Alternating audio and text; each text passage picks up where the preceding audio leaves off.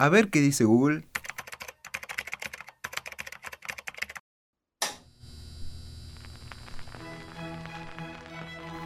Música, dos puntos.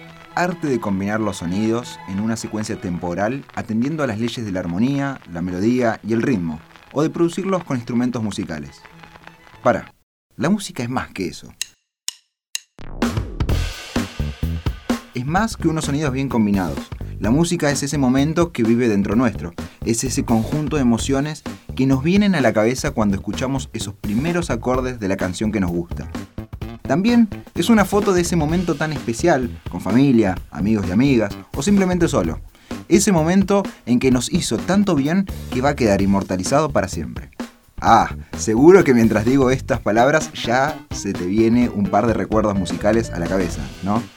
En este episodio nuestro equipo te cuenta las bandas, artistas y géneros que tienen un vínculo personal con ellos, pero además con varias generaciones. Bienvenidos a un nuevo episodio de La Música nos une.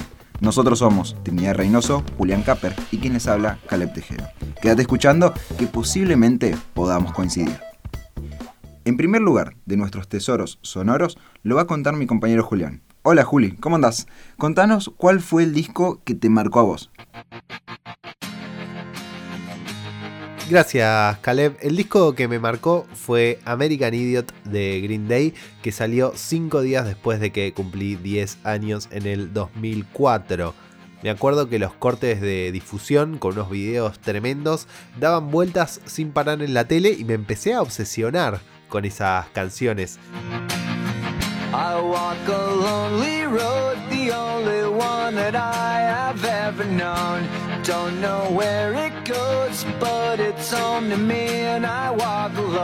Este disco lo tuve tres veces en físico porque dos de esas lo rayé de tanto escucharlo. Creo que lo que más me atrapó es que American Idiot no es un disco cualquiera, es una ópera rock o punk rock, mejor dicho.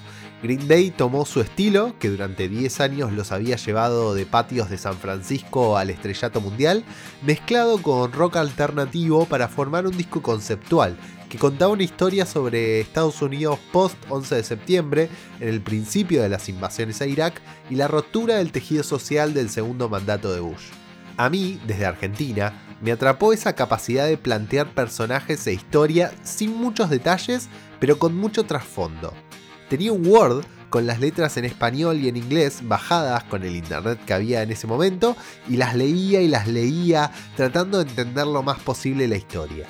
Creo que la ambición de ese disco y que sea una historia sobre personas normales que intentan salir de su micromundo solo para caer en una realidad más grande y buscar cierto balance es tan tangible que trasciende edades y países. La composición y la producción están a un nivel tan alto que todas las canciones son hits. Eso es más fuerte y hace que aún hoy sea el disco que vuelvo cada vez que necesito algo familiar. Desde esa base, creo que American Idiot también marcó a mi generación, pateando al mainstream una nueva era de punk rock que abandonaba la angustia de los 90 o la era de los surfers por una angustia más conectada con la rebelión que brotó del punk de los 70 y 80 y que iba a impulsar todo tipo de subgéneros de la mano también de la música emo que marcó la época. Un disco que nació de la tragedia de que se robaran las grabaciones de otro disco que nunca vería la luz terminó subiendo la vara de todo lo que el rock podía ser, en lo que tal vez haya sido su última era.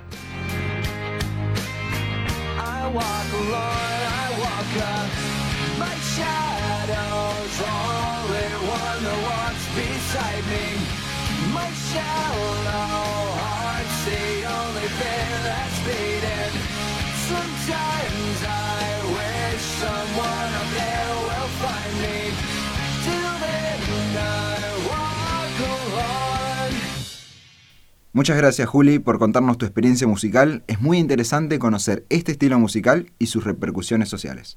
Ahora saludo a mi compañera Trinidad que nos va a contar su relación personal con una de las bandas más conocidas de Argentina y de América. Hola Trini, ¿cómo estás? Ahora contanos cómo se conecta este grupo musical con vos. Hola Caleb, dale, te cuento un poco cómo es que surge esta conexión. Cuando yo era chiquita, mi viejo me llevaba en auto al colegio y siempre, pero siempre sonaba rock nacional. Pero a mí, particularmente, me quedó grabada una banda que fue Soda Stereo. aunque obviamente sonaban Fito, Charlie y Spinetta también. Pero la que más más me llamaba la atención y gustaba era Soda. De hecho, hoy en día pienso lo increíble que hubiera sido poder verlo en vivo que lastimosamente no pude. Sé que Soda fue una banda muy exitosa y que probablemente a muchas personas las marcó, no solo a mí, pero yo soy del 2001 y de mi generación no tanta gente la escucha. Algunas personas sí, obvio, pero la mayoría no.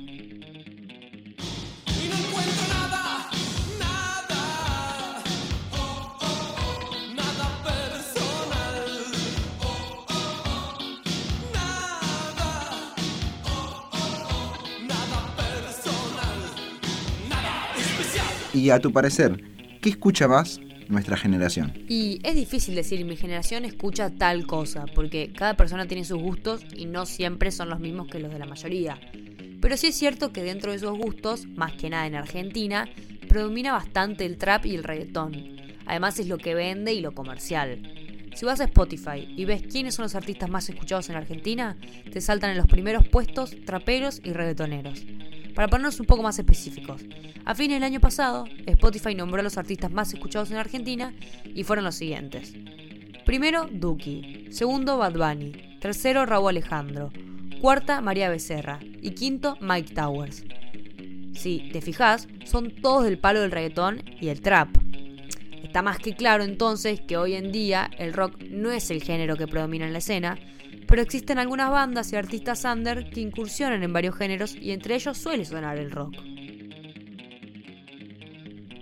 Es decir, además de las bandas de rock más antiguas que siguen tocando hoy en día, como Divididos, Virus, Masacre, Airbag, también existen artistas y bandas más de la actualidad, algunas más anders que otras, que en sus temas tienen una esencia rockera.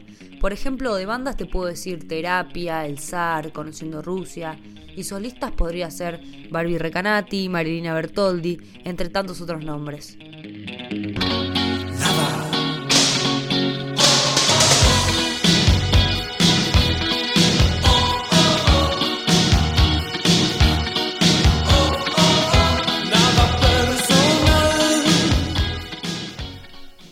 Buenas tus recomendaciones, Trini, y gracias por compartirnos tus recuerdos y sentimientos musicales.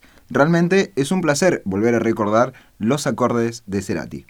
Antes de arrancar con mi experiencia musical, voy a ser sincero con todos y decir que realmente me costó mucho prepararme para explicar un género tan particular y a la vez condensar el efecto que tiene en las noches porteñas. Porque el género al cual me refiero es el jazz.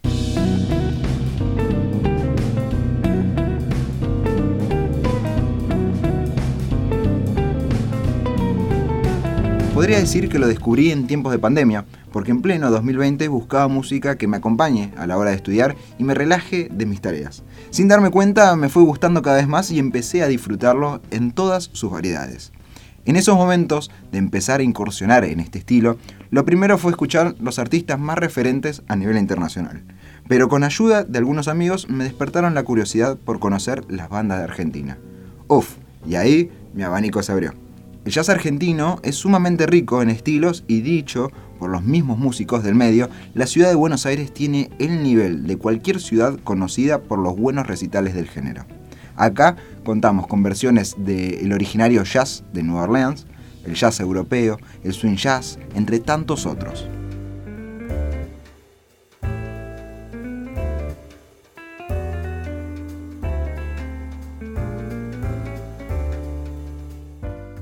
Lo interesante es que la noche porteña se mueve al ritmo del saxo y las trompetas, porque dicho por el director del Festival del Jazz BA, Adrián Yáñez, la ciudad ofrece un show para cada día de la semana.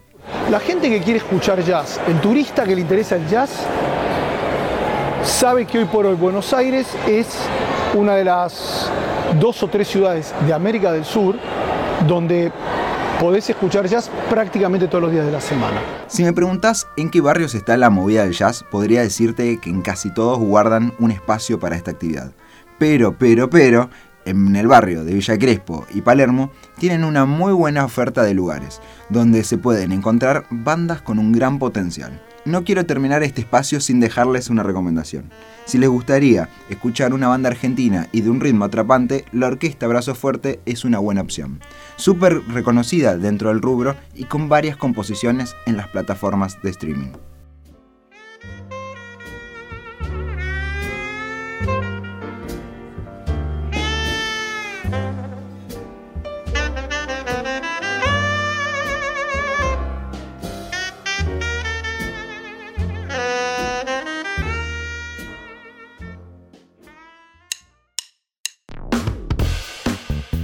No hay nada más lindo que ver un recital multitudinario, con muchas banderas, personas de distintos puntos del mapa corear una misma canción.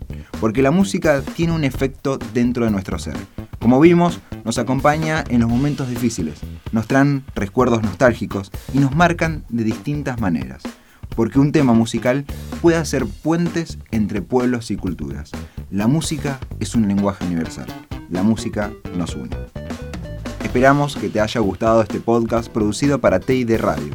Nosotros somos Trinidad Reynoso, Julián Capper y Caleb Tejero. Nos vemos la próxima.